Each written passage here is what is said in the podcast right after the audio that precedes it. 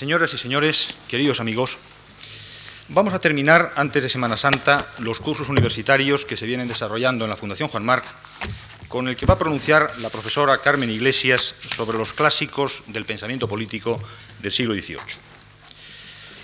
Carmen Iglesias nos va a hablar de los problemas básicos sobre los que ha reflexionado la Ilustración europea. La felicidad, la política, la moral, la naturaleza, la utopía, etcétera, etcétera. Para quienes gusten de la fruición de las ideas, el cursillo de Carmen Iglesias va a constituir sin duda un excelente ejercicio de calidades. Porque pocas personas en los momentos actuales de la Universidad Española pueden dictar un curso sobre los clásicos del siglo XVIII con la autoridad que ha sabido ganarse la profesora Iglesias. Permítanme que con toda brevedad repase algunos puntos significativos de su biografía profesional. Carmen Iglesias se licenció en la Facultad de Ciencias Políticas y Sociología de Madrid en el año 67, obteniendo el premio extraordinario de la licenciatura. Se doctoró en la misma universidad en el 78, obteniendo también el premio extraordinario del doctorado. En el 79 fue becaria de la Fundación Juan Marc. En el 80 y en el 81 fue becaria del Comité Conjunto Hispano-Norteamericano. En los tres años siguientes obtuvo la ayuda de investigación de la Comisión Asesora de Investigación Científica y Técnica.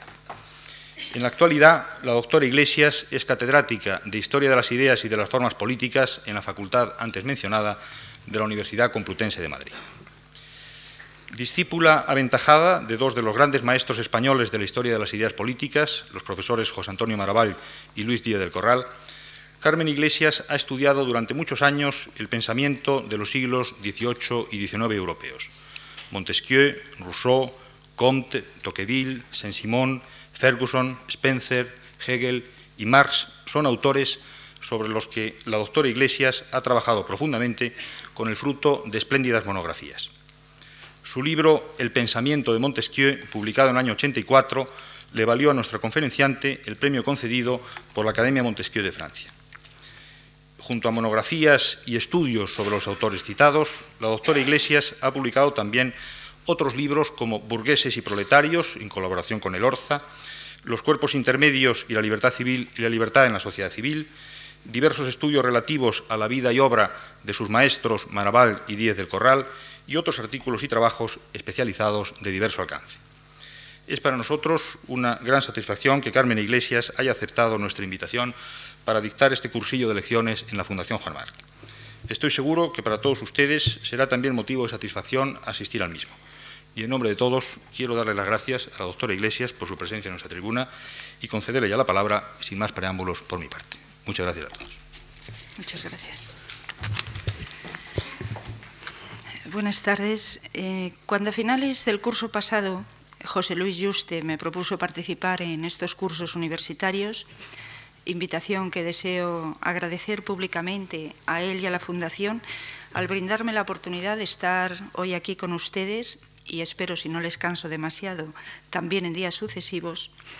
Cuando decía me propuso esta participación, pensé que hacer girar estas charlas alrededor del problema de la felicidad en los clásicos franceses del siglo XVIII, cuyas obras, principalmente las de Montesquieu y Rousseau, llevaba investigando yo algún tiempo desde, otra desde otras perspectivas, pensé que esa cuestión de la felicidad resultaría lo suficientemente amplia para interesar en su reflexión a un público universitario y lo suficientemente concreta al circunscribirla a un espacio y a un tiempo determinado para permitirme a mí acotarlo y exponerlo ante ustedes aunque podía imaginarme que esto último no lo iba a conseguir y que forzosamente mi exposición iba a quedar sesgada y limitada a ciertos apuntes sobre lo que los hombres del siglo XVIII creyeron, sintieron y pensaron acerca de la felicidad, lo que no podía prever era que la cuestión en sí de la felicidad se convertiría en menos de un año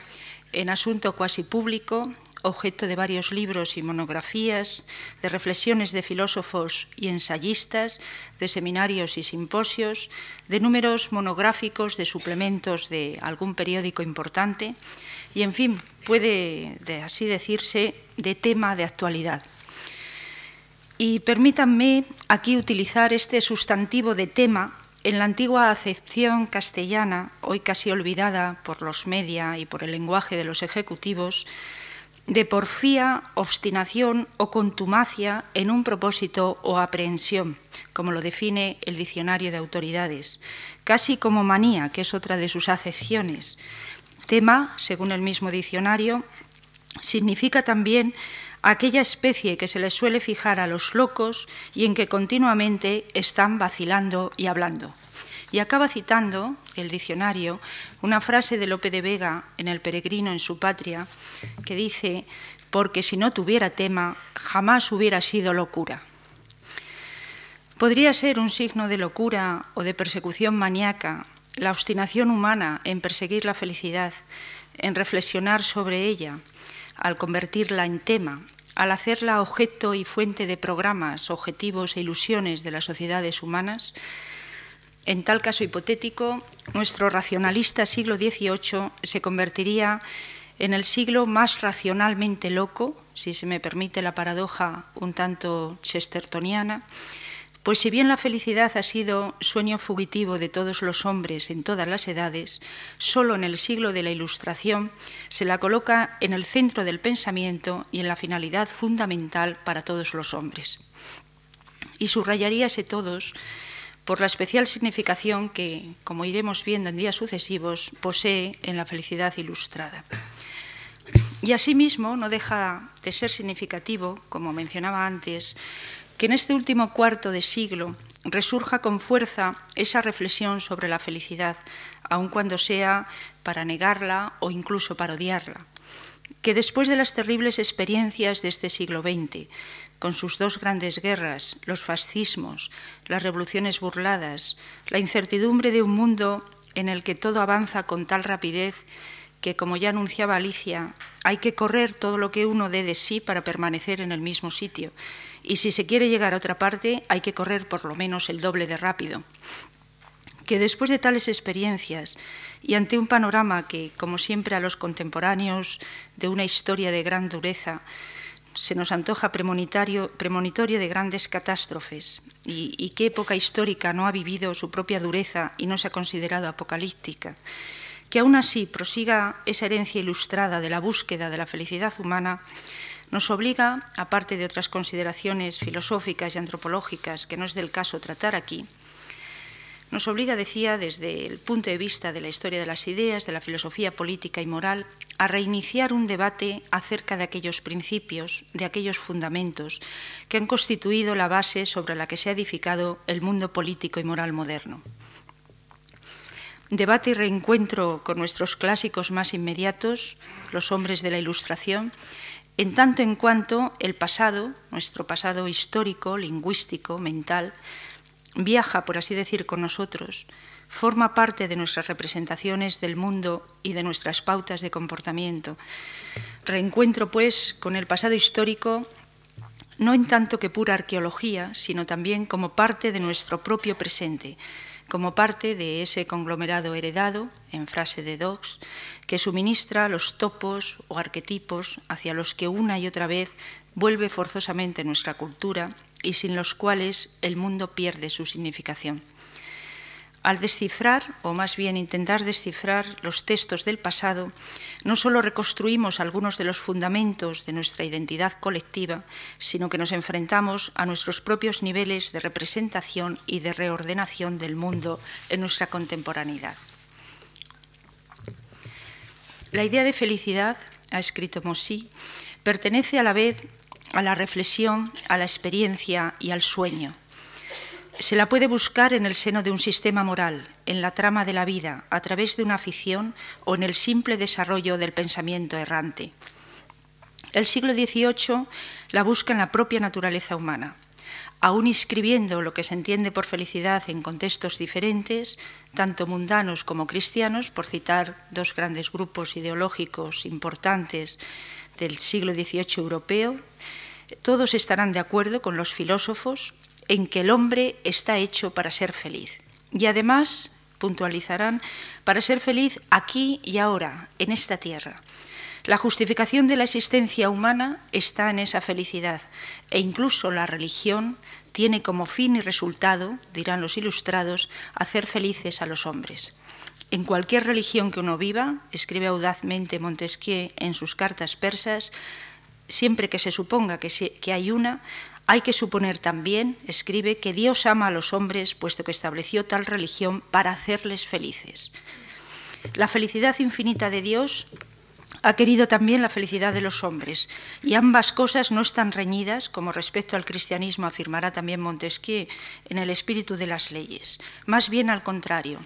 En sus cuadernos privados había notado que Dios ha podido y ha querido hacer felices a los hombres, pues nuestra felicidad nada cuesta la suya. Y la propia enciclopedia puntualizará.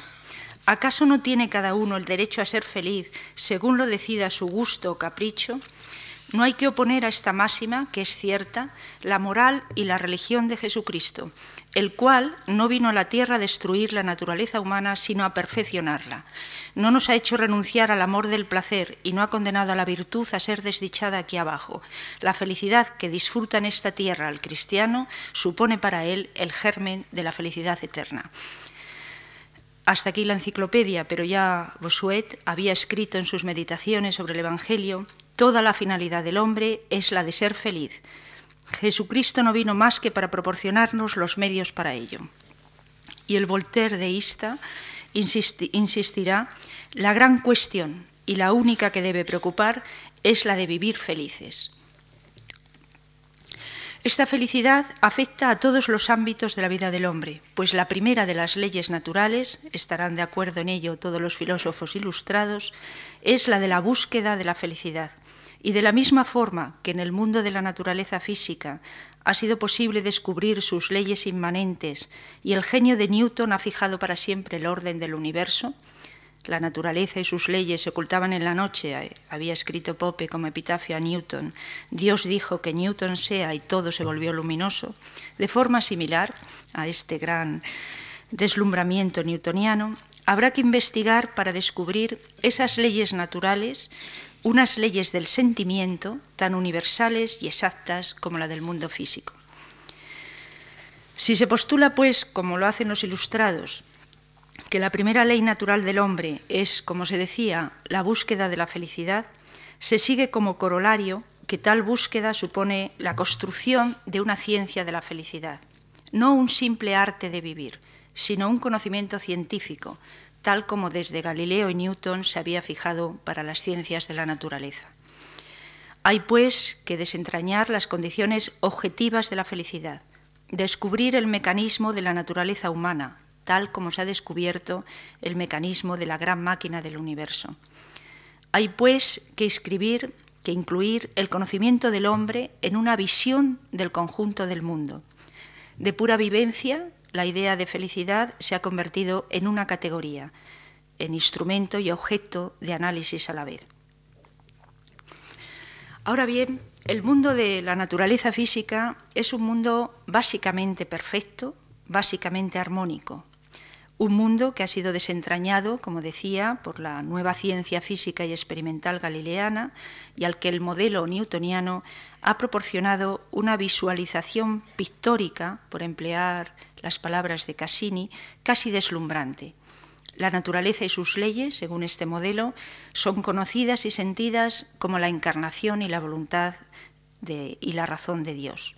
El optimismo cognoscitivo, la divinización de la naturaleza en gran parte de las corrientes ilustradas, se afirma incluso a través de sistemas diferentes, como pueden ser los de Newton o Leibniz o Spinoza, pero se afirma por esta creencia de la presencia de Dios en el universo. Es pues, en principio, y esto querría resaltarlo, el mundo del siglo XVIII un mundo tan estructurado como podía ser el mundo jerarquizado y dependiente directamente de la providencia en la anterior concepción escolástica. Pero la estabilidad, el rigor y la reordenación de un universo que funciona por sus propias leyes, aun cuando éstas hayan sido creadas y decididas por la divinidad, afecta muy fundamentalmente a la situación del hombre en el mismo.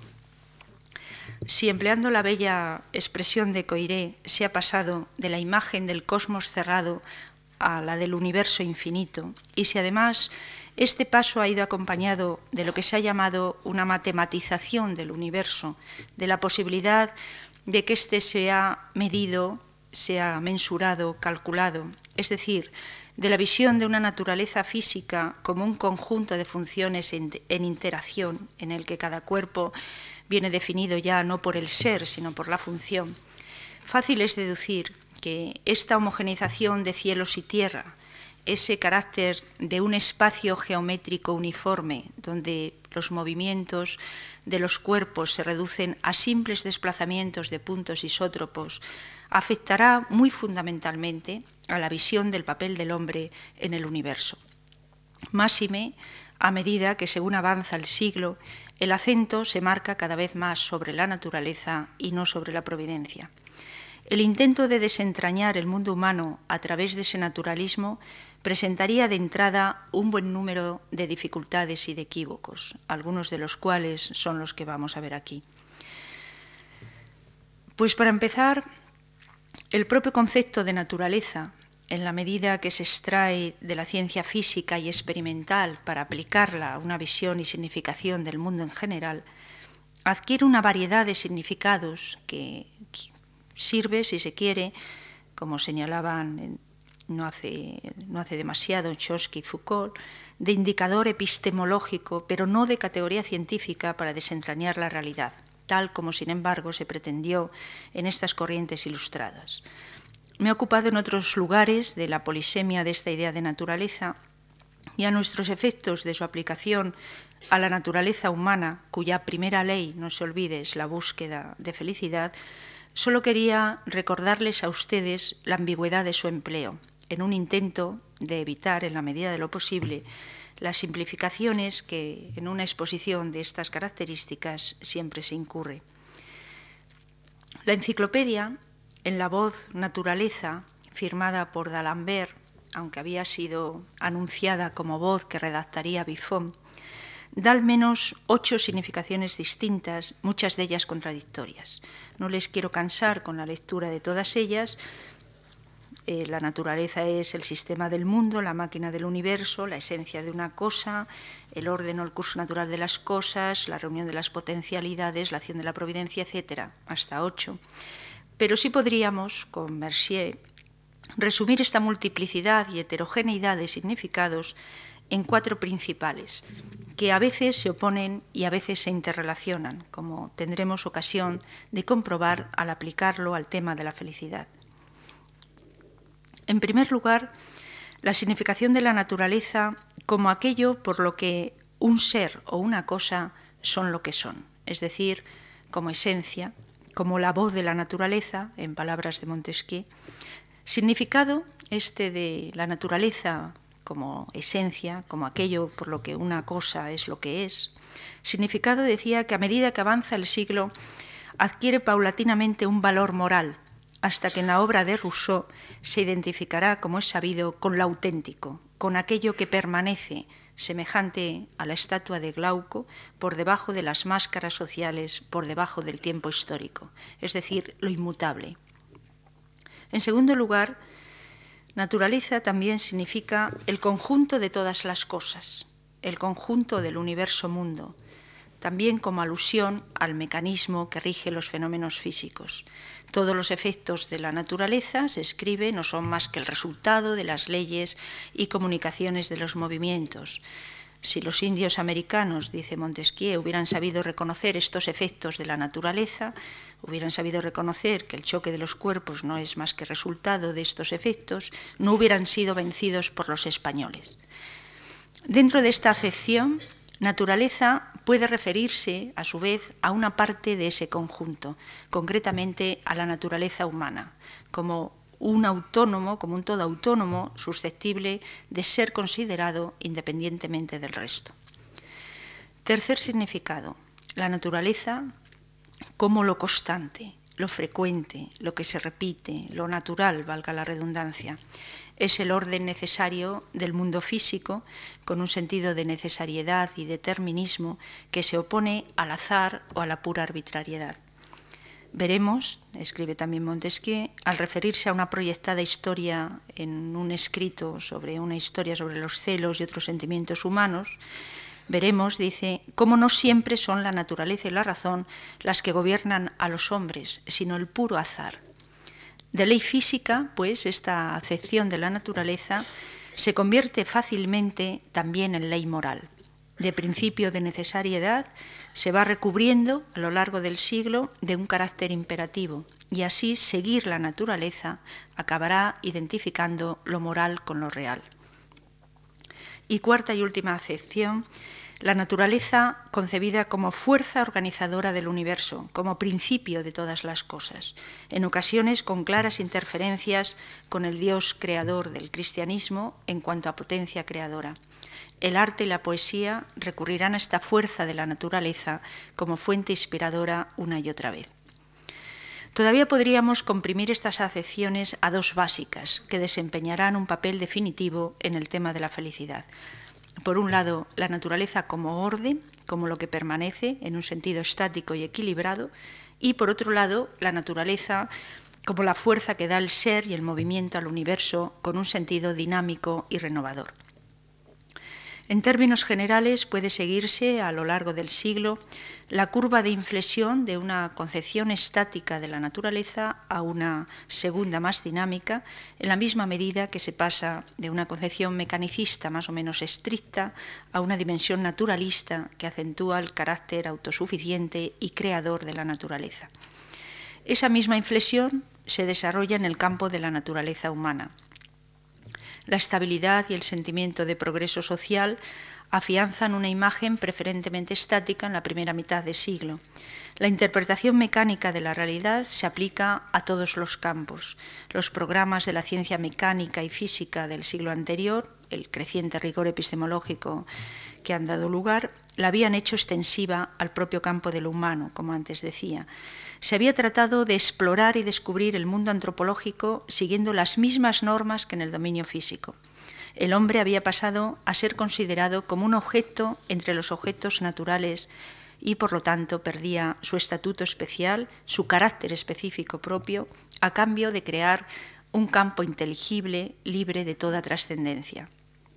El optimismo cognoscitivo, por lo tanto, abarcaba incluso el mundo de los sentimientos.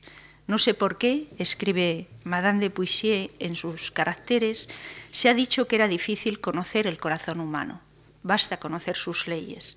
Y uno de los grandes bestsellers de la época, si se me permite hablar así, es un tratado de los sentimientos agradables de Levesque de Puilly, amigo de Voltaire y de Madame de Châtelet, que es a la vez también uno de los primeros en intentar explicar en Francia los principios de Newton, y este bestseller, este tratado de los sentimientos agradables, desde 1736, años de su, de su publicación, conoce varias reediciones y en él se afirma y se trata, o se intenta tratar, la ciencia de los sentimientos con el rigor de una ciencia natural.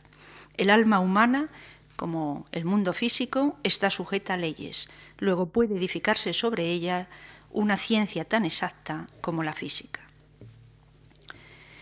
El misterio pascaliano acerca de lo que el hombre podría ser parece desvelado a punto de serlo, y el carácter antipascaliano con que los filósofos encaran el problema de la felicidad del hombre es uno de los rasgos sobresalientes de buena parte del siglo. En sus observaciones sobre los pensamientos de Pascal, Voltaire contesta literalmente a Pascal, Para mí, cuando contemplo París o Londres, no veo razón alguna para sentir esa desesperación de que habla Pascal.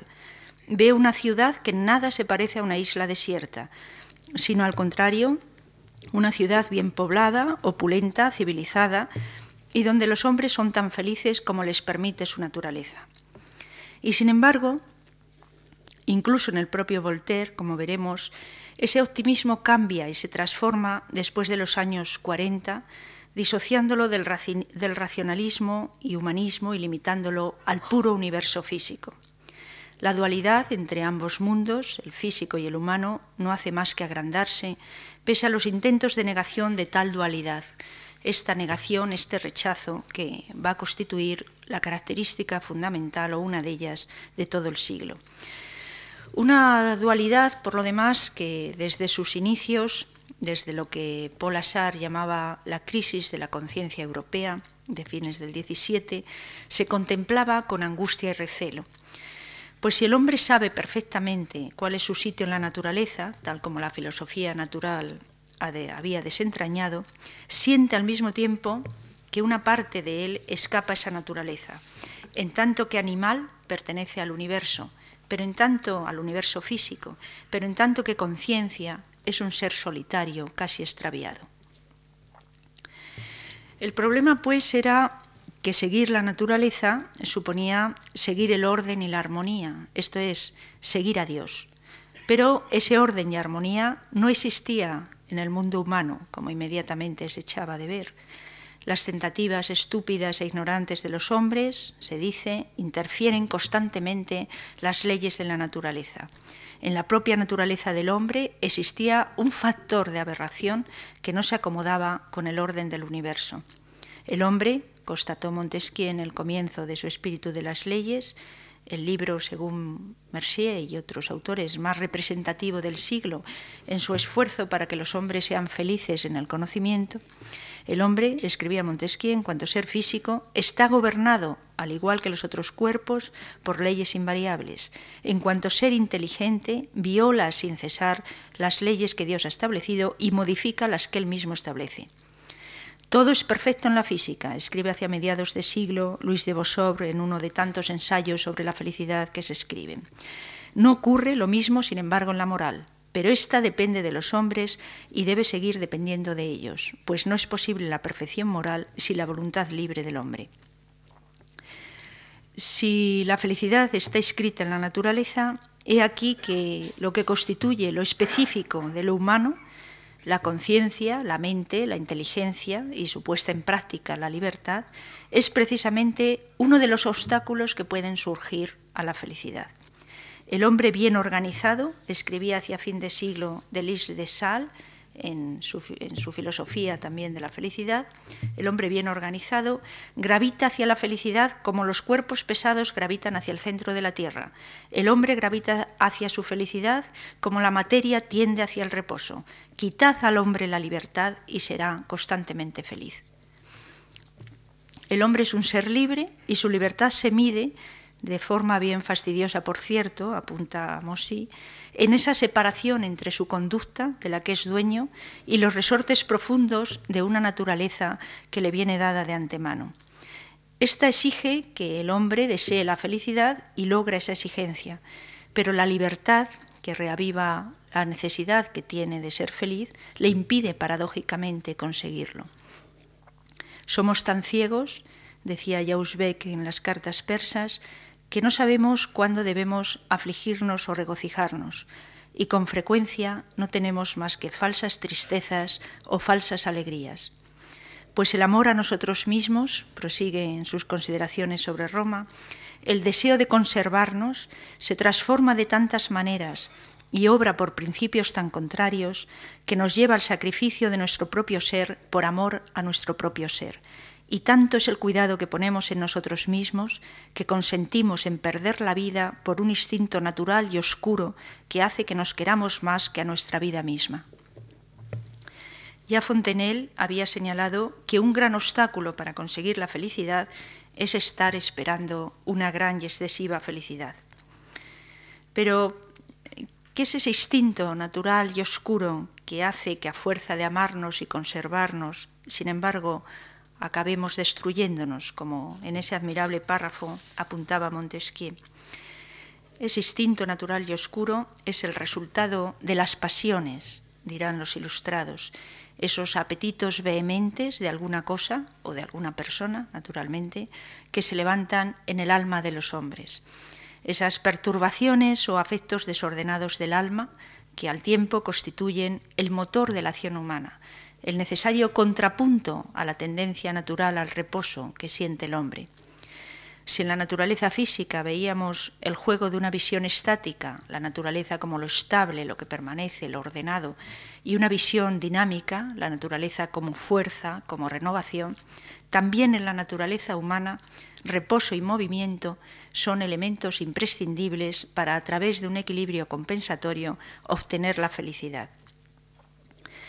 Pero si en el hombre hay esas fuerzas contrapuestas, se convierte en una criatura contradictoria, dual, en un misterio, en un enigma. El enigma que Voltaire pretendía negar a Pascal surge de forma tanto más angustiosa cuanto que el universo teológico de siglos anteriores no sostiene ya el sentido de la existencia humana y el destino de cada hombre.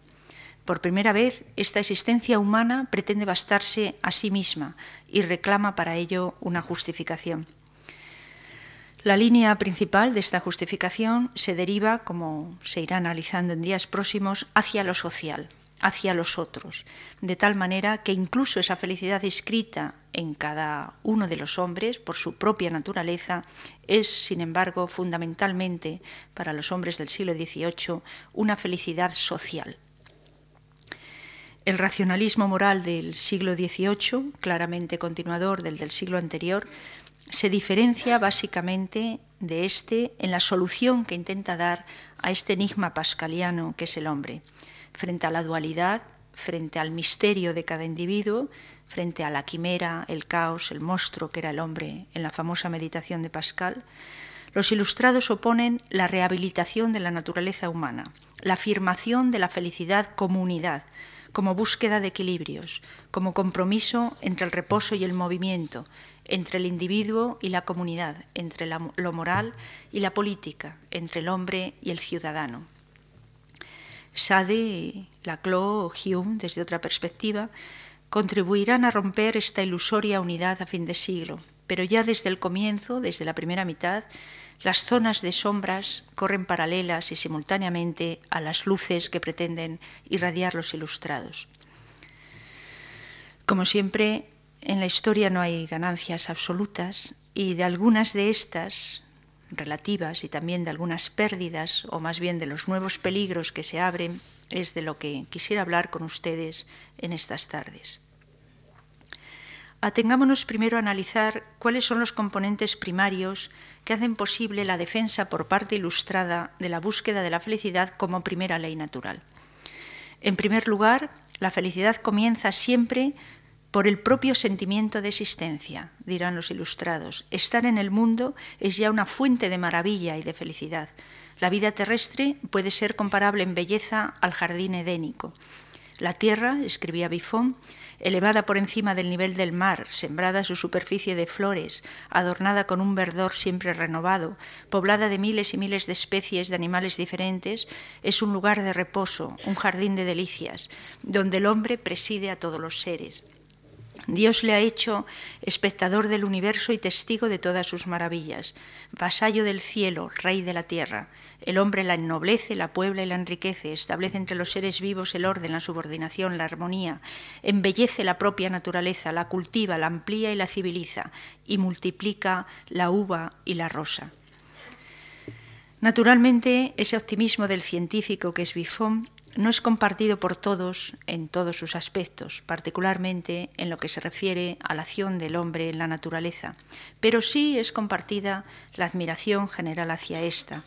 Basta recordar las ensoñaciones de un paseante solitario de Rousseau para obtener de forma aún más depurada ese sentimiento de existencia en contacto con los placeres y maravillas de la naturaleza. En el quinto paseo, Rousseau describe magistralmente lo que puede ser tal sentimiento. Es, en primer lugar, conciencia de duración. La pasión, escribe, los placeres vivos, son instantes escasos que se pierden al no constituir un estado y quedan como puntos desparramados en la línea de la vida. Lo que permanece es aquel estado simple y permanente, escribe, que nada tiene de vivo en sí mismo, pero cuya duración acrecienta el encanto abolición del tiempo, por lo tanto, y de la actividad sujeta a él, del trabajo, goce de sí mismo. Mientras tal estado dura, anota Rousseau, uno se basta a sí mismo como Dios. El sentimiento de existencia, prosigue, despojado de cualquier otro afecto, es por sí mismo un sentimiento precioso de contento y paz, que bastaría por él solo para volver esta existencia cara y dulce a quien supiera alejar de sí todas las impresiones sensuales y terrenas que sin cesar vienen a distraernos y a turbar aquí abajo la dulzura. Es, por lo tanto, el sentimiento de nuestra propia existencia, subrayando ese nuestra, que es también la prueba para Montesquieu, para otros autores, del amor y de la bondad de la divinidad hacia sus criaturas. Por ello, la felicidad, como vimos antes, era posible en esta tierra y, en cierto sentido, radica en saber disfrutar del momento presente, no de un hipotético futuro, sino de ese momento que se vive. Ese momento, escribe Montesquieu, que no querríamos cambiar por ningún otro, o dicho de otro modo, la felicidad, concluye, es ese momento que no querríamos cambiar por el no ser. Ese sentimiento de existencia naturalmente puede vivirse de varios modos. Cuantas más ideas se tienen, dice Buffon, más seguro está uno de su existencia. Justo lo contrario de Rousseau, que piensa que cuantas menos ideas, cuanto más deslizamiento por ese dolce farniente del contacto con la naturaleza, más próximo se está a la propia existencia. Existir para nosotros es sentir, enseñará el preceptor del Emilio. Es preciso, continuará, ser feliz, querido Emilio. Es la finalidad de todo ser sensible. Así pues, la existencia puede acabar confundiéndose con el vacío de una conciencia inocupada que hay que llenar con percepciones y emociones nuevas, o es la actividad, como querría Bifón, de la mente y del espíritu, como que se apropia del mundo por la dinamicidad y el movimiento. El mismo Rousseau duda ante el dilema y opta, como la mayoría de sus contemporáneos, por un punto intermedio. No es preciso, sigue escribiendo en su quinto paseo, ni un reposo absoluto ni demasiada agitación, sino un movimiento uniforme y moderado que no tenga sacudidas ni intervalos. Sin movimiento la vida no es más que un gran letargo. Si el movimiento es desigual o demasiado fuerte, se despierta uno demasiado brusco. Un silencio absoluto, escribe, conduce a la tristeza, ofrece una imagen de la muerte. El movimiento que no viene del exterior se forma entonces en nuestro interior. El reposo es menor, es cierto, pero también es más agradable cuando ligeras y dulces ideas, sin agitar el fondo del alma, no hacen, por así decir, más que rozar la superficie. Basta muy poco para acordarse de uno mismo, olvidando todos los males, concluye. Todo un programa de equilibrio tendente más bien al reposo, a que las pasiones no agiten el fondo del alma, como dice, a lograr una felicidad duradera y estable porque se mantiene dentro de límites. Una de las tonalidades básicas de la idea de felicidad, el reposo, está perfectamente ejemplificada en esta obra tardía de Rousseau la abolición del tiempo y del espacio, la conciencia de duración, generalmente va unida también en los ilustrados a una soledad moral relativa. Suele excluirse el mundo, pero no a los amigos, a la pequeña comunidad ideal, salvo en el caso de Rousseau. Desde luego, no se excluye a la sociedad de los hombres, aunque la reduce. De quietismo delicioso, la califica Diderot cuando habla de su estancia en el campo. Dice, si se pudiera fijar por el pensamiento esta situación de puro sentimiento, donde todas las facultades del cuerpo y del alma están vivas sin estar agitadas, y se pudiera unir a este quietismo delicioso la idea de inmutabilidad, se podría llegar a la noción más grande y más pura de felicidad que hombre alguno haya podido nunca imaginar.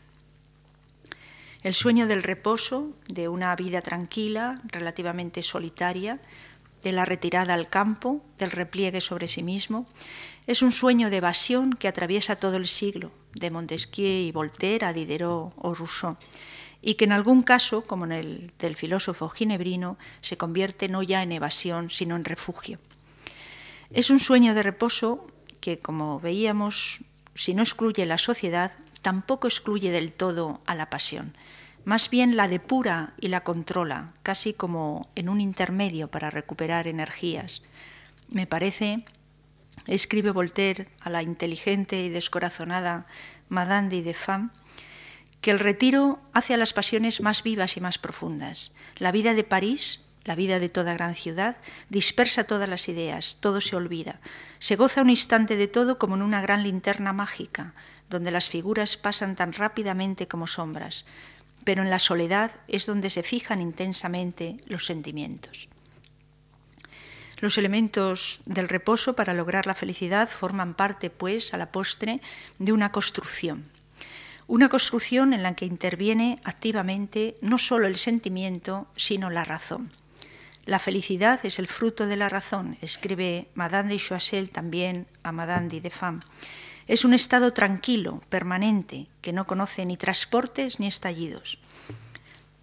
Esa noción de reposo que proporciona un sentimiento de unidad interior y de buena conciencia, donde razón y pasión se contraponen, se contrapesan hasta para llegar a un equilibrio, proporciona asimismo un sentimiento de orgullo y de libertad. La moderación y el reposo tienen un punto de grandeza que marca la independencia, escribe Madame de Lambert. Es significativo que es en estas grandes damas del siglo XVIII en estas mujeres inteligentes y, refinadas, anfitrionas de grandes salones o escritoras ellas mismas, donde se encuentran los testimonios más directos sobre la libertad e independencia que proporciona el ser dueño de las pasiones. Aquí el ideal mundano se funde indudablemente con el ideal filosófico.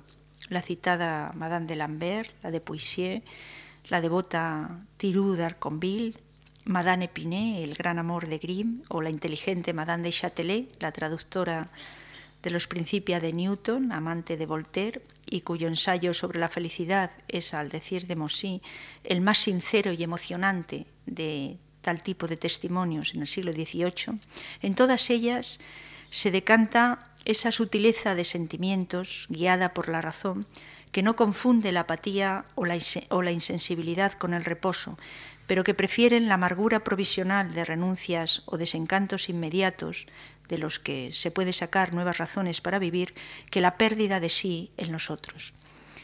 Difícil alianza entre la prudencia, la dignidad y el amor en la consecución de una felicidad exquisita y siempre incierta. No hay que confundir en ellas esta filosofía del reposo con una filosofía quietista es, por el contrario, producto de un esfuerzo por vivir a su propio ritmo, por dominar el tiempo vivido a través del tiempo pensado, por añadir a la duración de las cosas una duración mayor por medio de la razón.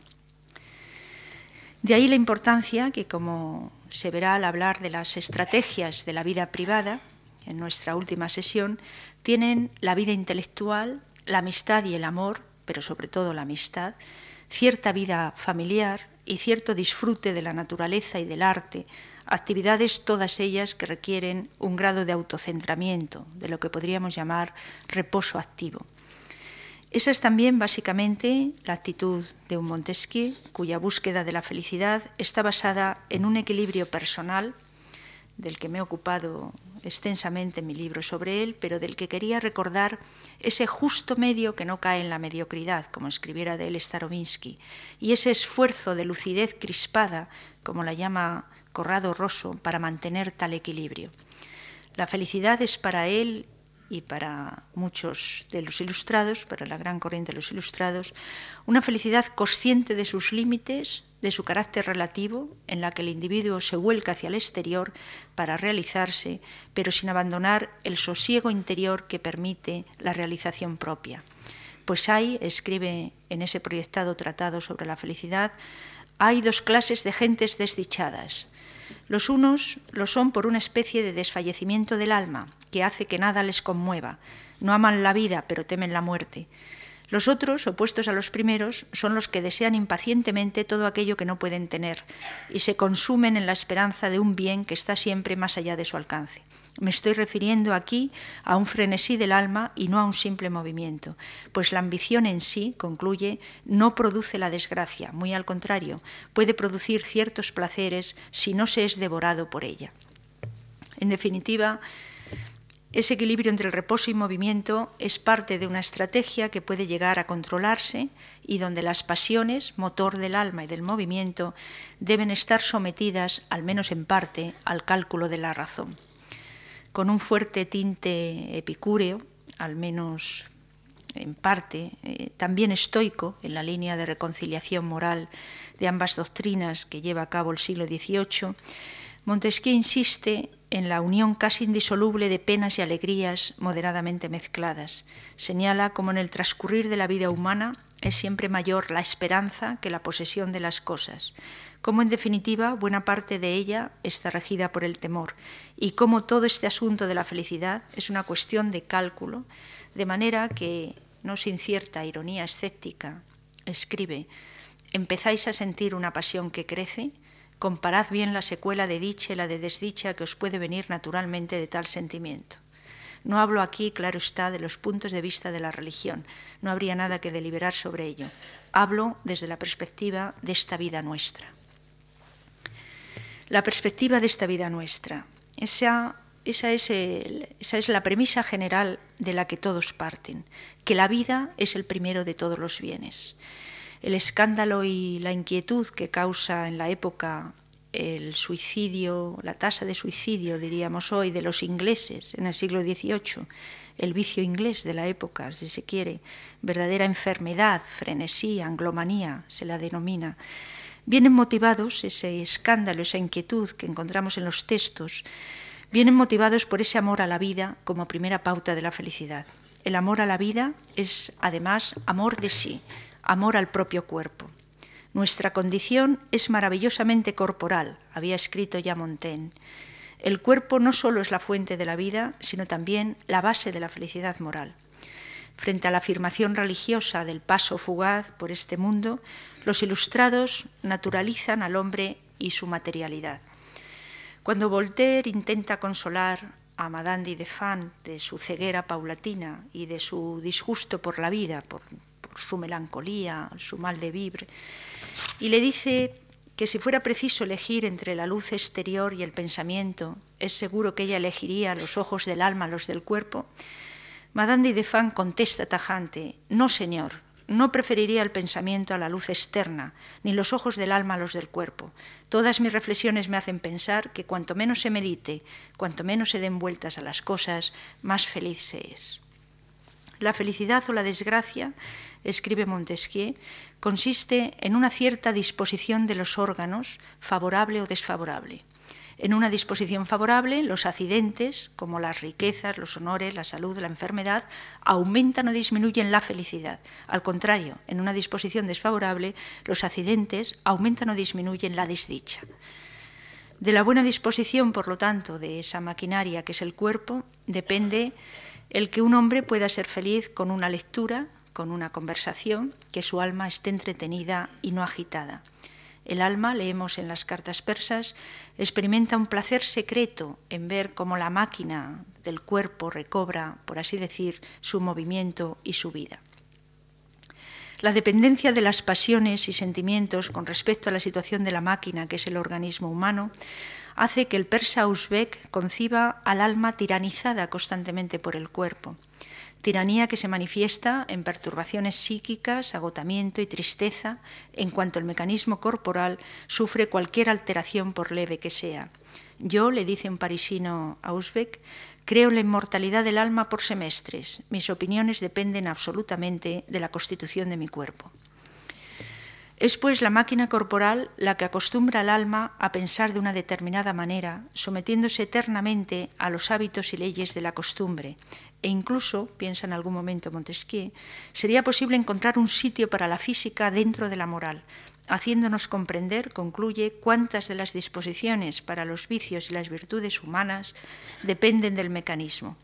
Incluso en el terreno artístico, como expresará en su ensayo sobre el gusto, la dependencia de la fisiología puede ser determinante.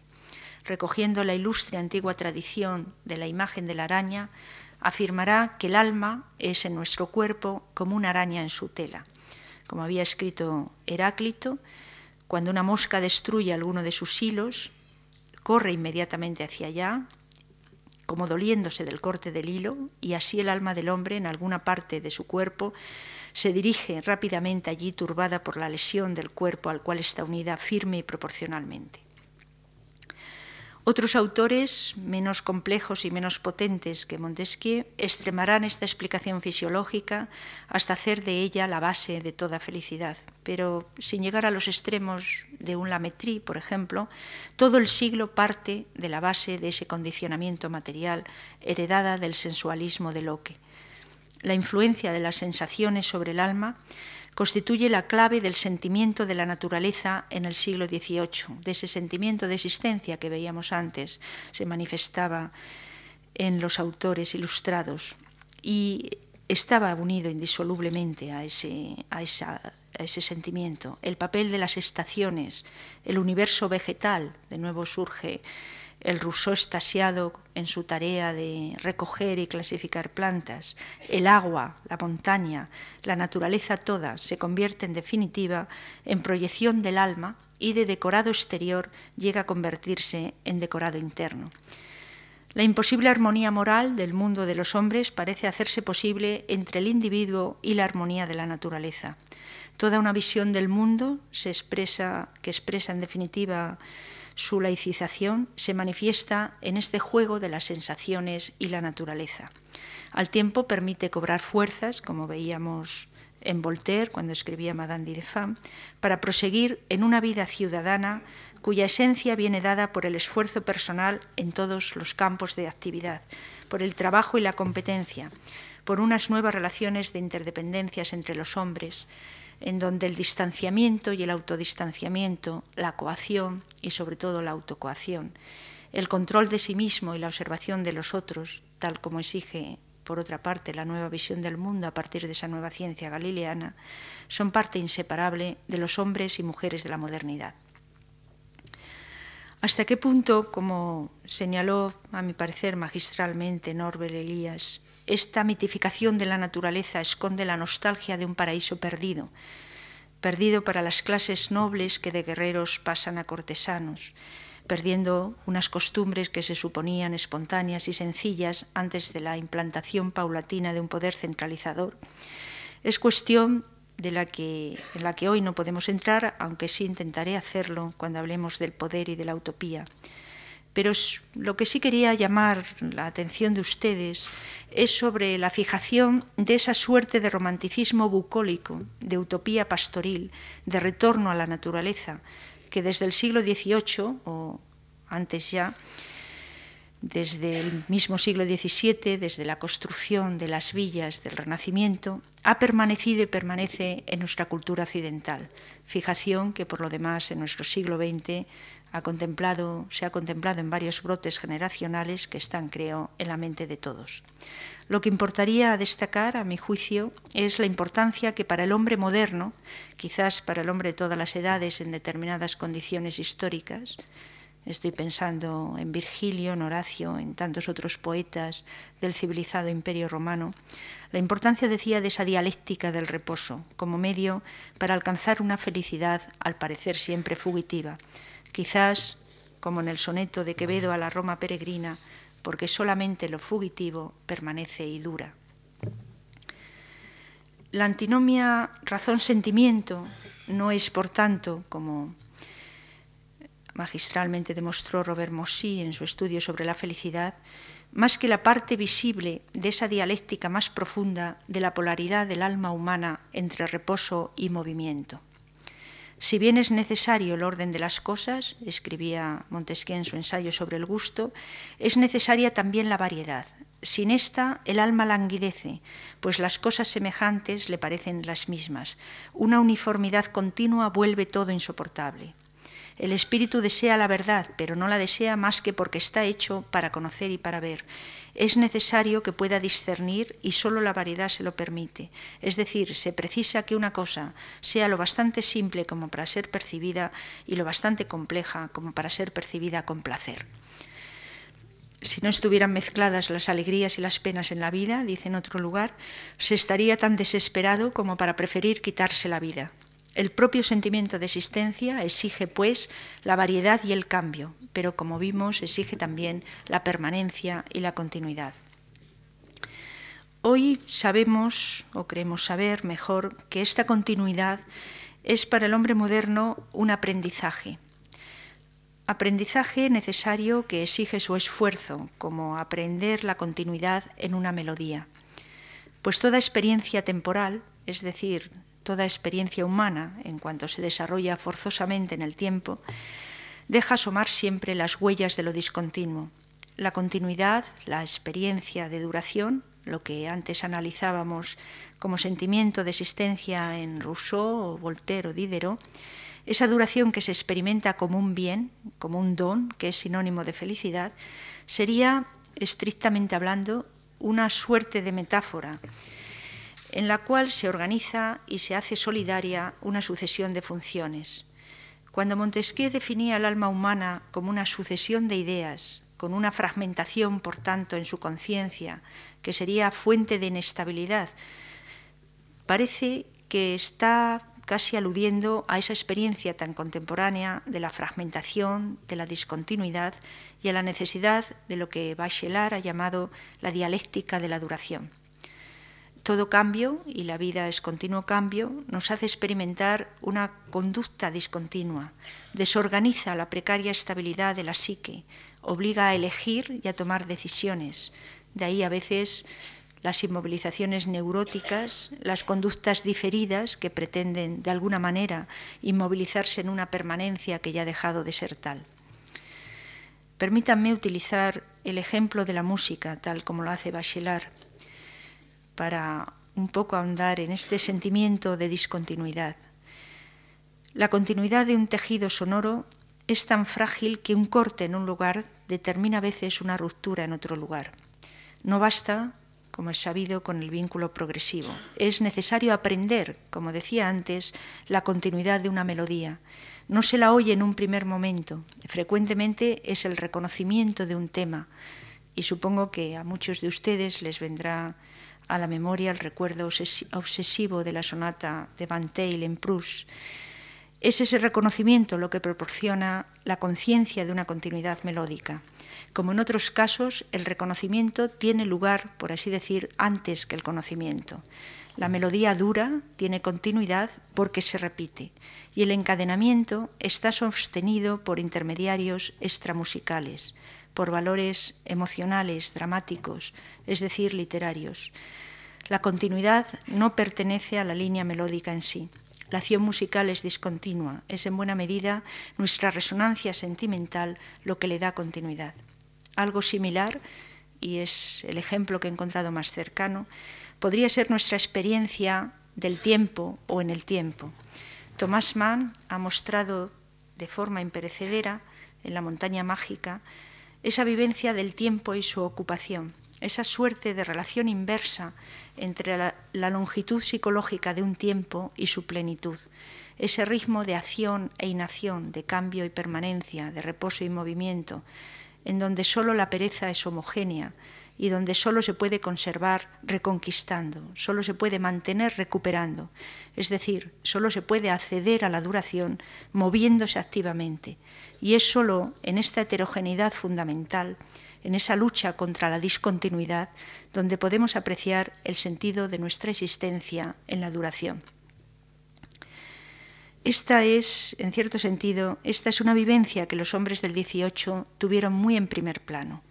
Máxime cuando esa discontinuidad de la conciencia formaba parte implícita del arsenal materialista a través de una interpretación interesada de la teoría de las sensaciones de Locke, de la que antes hablamos. Pues en efecto, si según la crítica que Locke había realizado a la teoría cartesiana de las ideas innatas, la mente del hombre es una tabla rasa sobre la cual se inscriben las sensaciones, podía derivarse que en el hombre no había más que un principio, la materia sensible, y que sobre ésta actuaban a través de los sentidos las sensaciones de placer y dolor, las únicas impresiones reales que darían lugar a esas apariencias que llamamos pensamiento, mente, alma. Esta es la posición extrema, por ejemplo, de un Helvecio y en parte de Diderot en algún momento. Pero sin llegar a tal extremo, el sensualismo de Locke, al quitar las ideas innatas, privaba al individuo de toda armadura personal. hacía al espíritu humano receptor de información del exterior. Este no aparecía ya como sujeto ontológico, ni siquiera trascendental del conocimiento y de la acción, pues lo único real eran las sensaciones externas, y toda identidad personal se reduce entonces a la apropiación de tales sensaciones. Quizá esto explica la oscilación a veces violenta del péndulo en los hombres del siglo XVIII, fundamentalmente hacia finales de siglo, entre la búsqueda de felicidad por el reposo o por el movimiento. Nada es más variable, ha escrito Starobinsky en La invención de la libertad, que nuestra conciencia de existir, y como nuestra dicha está ligada al sentimiento de existencia, nada es más necesario, desde el momento en que se nos ha negado las ideas innatas y por tanto la justificación de sí mismo, que la búsqueda de sensaciones, la multiplicación de nuestros pensamientos. Ante el pánico de conciencia, ante el pánico, perdón, de la conciencia que no quiere confundirse con las cosas y aspira a recrearse perpetuamente, la conciencia se obliga a devorarse ella misma en un hambre permanente de sensaciones.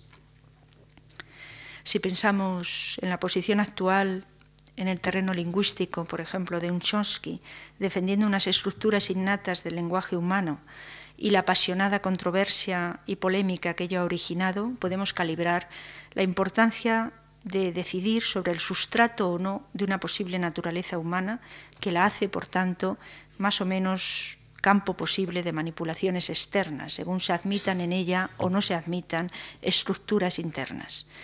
Por todo ello, eh, por ese hambre permanente de sensaciones, para evitar ese vacío del yo, el estilo de vida a partir del siglo XVIII está orientado a huir perpetuamente del tedio, del vacío, del ennui.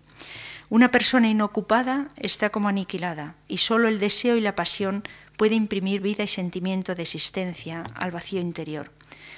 El zigzag de la apatía a la pasión se inaugura en este momento ya que ninguna posesión es definitiva, pues la posesión se inscribe en el instante y el instante se agota en el acto.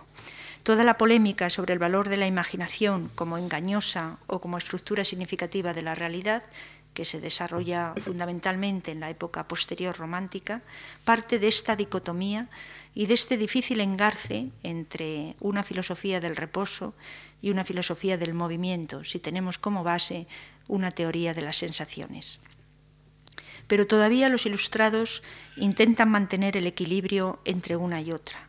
Todavía insisten en la necesidad de no confundir la felicidad con el deseo, de oponer la felicidad como estado interior al choque con el objeto del deseo, que es exterior. Y al tiempo insisten en la revalorización del deseo, en la revalorización, acorde con la del cuerpo y la vida terrestre que hemos visto, del placer y de los placeres. Mientras los moralistas clásicos condenaban la subjetividad, los ilustrados piensan que esa búsqueda de felicidad subjetiva a través del placer conduce también a una suerte de felicidad universal, siempre naturalmente dentro de ciertos límites. Esta revalorización eh, de los placeres es otro de los grandes descubrimientos del siglo compensa del peligro de un excesivo sueño de reposo. Siguiendo de nuevo las enseñanzas de Locke, se instaura una suerte de psicología del deseo y de la inquietud que se convierte en el motor de la acción. El deseo será ese estado de inquietud, pues, que mueve a la voluntad y esta a la acción. El deseo de algo que produce placer y que el hombre no tiene es la palanca que impulsa el movimiento. Pero el deseo es insaciable y además se agota en la posesión. ¿Cómo mantener el juego equilibrado entre deseo, esperanza y posesión, de manera que no se agoten unos a otros? Es, como veremos cuando hablemos de la inquietud del siglo XVIII, el gran desafío en que se mueven moralistas y filósofos. Desde luego, el XVIII vuelve legítimo el placer, lo despoja de toda adherencia de culpabilidad. Voltaire llega a hallar en él una de las pruebas de la existencia de Dios.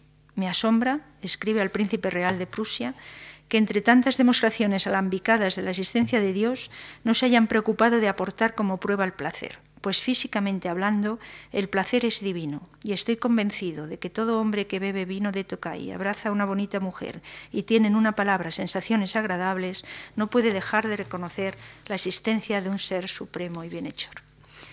No hay que pensar, sin embargo, que en el siglo XVIII culmina la apoteosis del placer, lo vuelve legítimo, pero en general lo modera, pues hay dos cosas que le sirven de límite. Por un lado, no alterar la felicidad que proporciona el reposo. Por otro, la propia ley moral. El placer inmoderado ataca a la vez el cuerpo, la conciencia intelectual y la conciencia moral, y así se destruye a sí mismo. Maupertuis, precisamente un hombre cargado siempre de tristeza, de melancolía, de mal de vivir, justo él realiza una aritmética precisa de los placeres y se advierte que todo placer inmoderado puede acarrear un gran sufrimiento, dado que la naturaleza del hombre es limitada. Se advierte que la intemperancia en el placer embota la conciencia de ese placer y por tanto lo atenúa. Es en parte la lección del marqués de Sade que el remordimiento puede acompañar a ciertos tipos de placeres.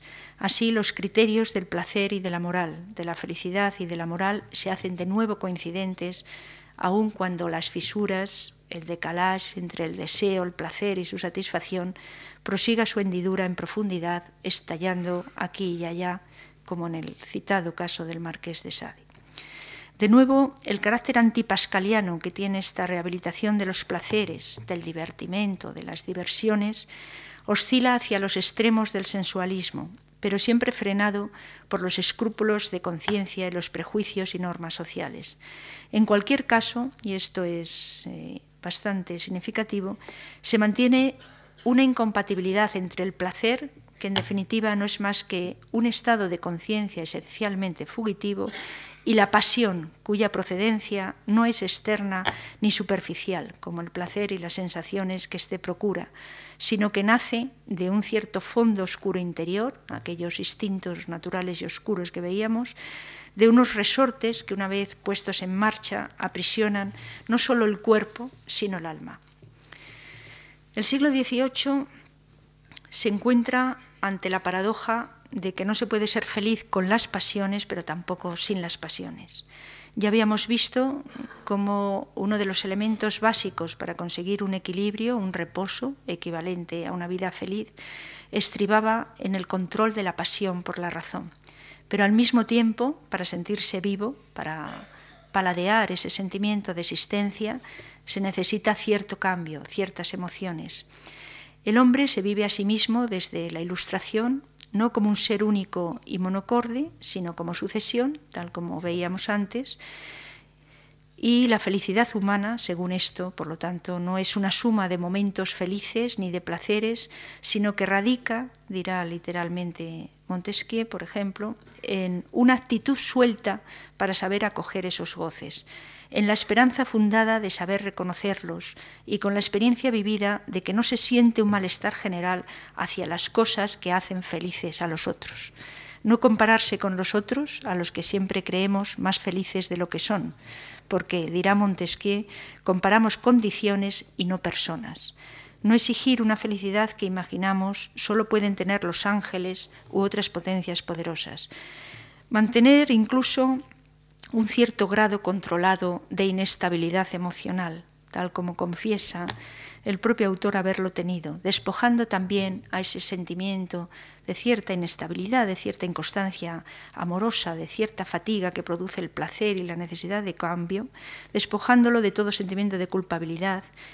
Y eh, toda esta serie de fórmulas son algunas de las que el siglo adopta para mantener esa aproximación a una vida feliz. Pero esos cambios de sentimiento, ese movimiento, no deben confundirse nunca con la pasión en sentido estricto. La oposición entre sentimiento, como algo en donde interviene la voluntad y la razón, y la pasión, como algo que nos posee y nos arrastra, se hace cada vez más nítida a medida que avanza el siglo, de forma que el sentido moderno y romántico de identificar con la pasión unos sentimientos violentos y exclusivos adquiere carta de naturaleza a lo largo del siglo. Si el sentimiento realiza en una dulce euforia la unidad de la conciencia, la pasión, al contrario, se convierte en principio de tormento y división interior. Pero al tiempo, y esta es la paradoja que plantean los ilustrados, pocas veces como en la pasión, Aún sometidos a su obsesión exclusivista y desgarradora, se siente el alma más viva, más despierta para captar como en el filo de la navaja, como al borde de un abismo, ese sentimiento de existencia casi siempre inaprensible.